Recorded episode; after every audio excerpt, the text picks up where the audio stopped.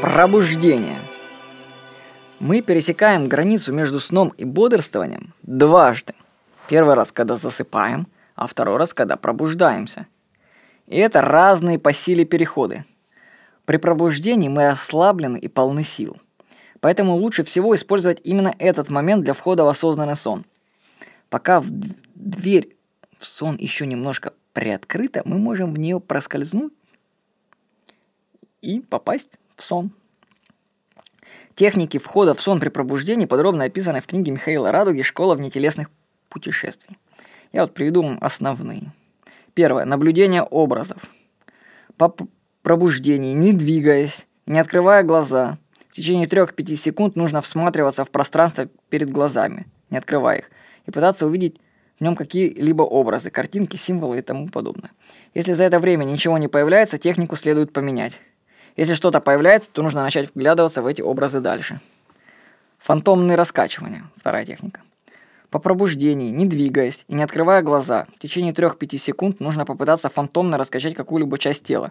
Если ничего не раскачивается за это время, технику нужно поменять. Если еще ощущается хотя бы незначительное раскачивание, то нужно продолжать делать технику, стремясь только к одному – максимально сильно увеличить амплитуду движения. 3. Прислушивание. По пробуждении, не двигаясь и не открывая глаза, в течение 3-5 секунд нужно попытаться услышать шум в голове. Если его за это время нет, нужно менять технику.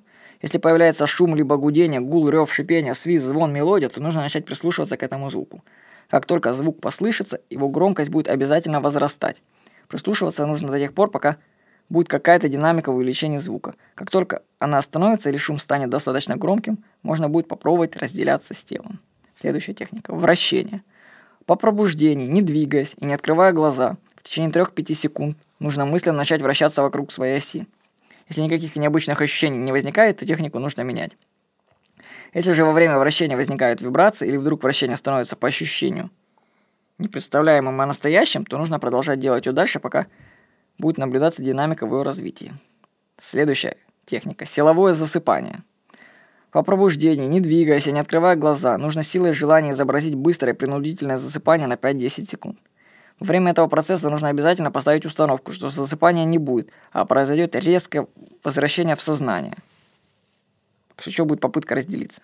Как правило, после такого трюка с мозгом резко изменяется состояние сознания, и на всплытии из псевдосна могут возникать сильные вибрации, либо получится легко разделиться. Вот такие техники предлагает Михаил Радуга. Обратите внимание, что в каждой технике повторяются фразы – по пробуждении, не двигаясь и не открывая глаза, в течение 3-5 секунд нужно делать то-то и то-то. Если ничего не происходит за это время, технику нужно менять. То есть ключевое тут, когда вы проснулись, нужно не двигаться и не открывать глаза, и начать перебирать техники одну за другой, пока что-нибудь из этого не сработает. Для этого нужно это запомнить, что нужно делать. Нужно попробовать первое. Наблюдать образы, пробовать фантомно раскачать свое тело, ну, то есть из тела выйдет тело. Да, такое бывает. Вот, прислушиваться к окружающему миру, попробовать вращаться внутри тела, то есть как бы внутри ваше тело провернется и другое тело. То есть, ну, в общем, вы почувствуете, когда у вас внутри вас что-нибудь провернется, вы поймете, что. Вот, и силовое засыпание. То есть, ну, это сложнее уже техника. В общем, главное, значит, вы вот ловите момент, когда вы проснулись. То есть вы проснулись в этот момент, значит, не двигаемся и не открываем глаза. Вообще скажу, что это очень тяжело, потому что ум сразу хочет выскочить и сразу куда-то затащить. Иди делай то, иди это, вставай быстрее. Вспомнить об этом, он даст, не даст этому вспомнить даже. Поэтому нужно для начала хотя бы вбить в память установку. Не двигаться и не открывать глаза. Вот, вот, вот на этом сосредоточиться, просто хотя бы поймать момент пробуждения и в нем понаходиться несколько секунд хотя бы. Для начала, я думаю, достаточно, потому что я скажу, что это очень большое сопротивление. Потому что сразу тебя выдергивает из кровати какими-то мыслями. Мгновенно. Тут вспомнить о том, что не нужно двигаться, очень тяжело. Но если мы научимся не двигаться и не открывать глаза, и начнем перебирать техники, что-то да произойдет.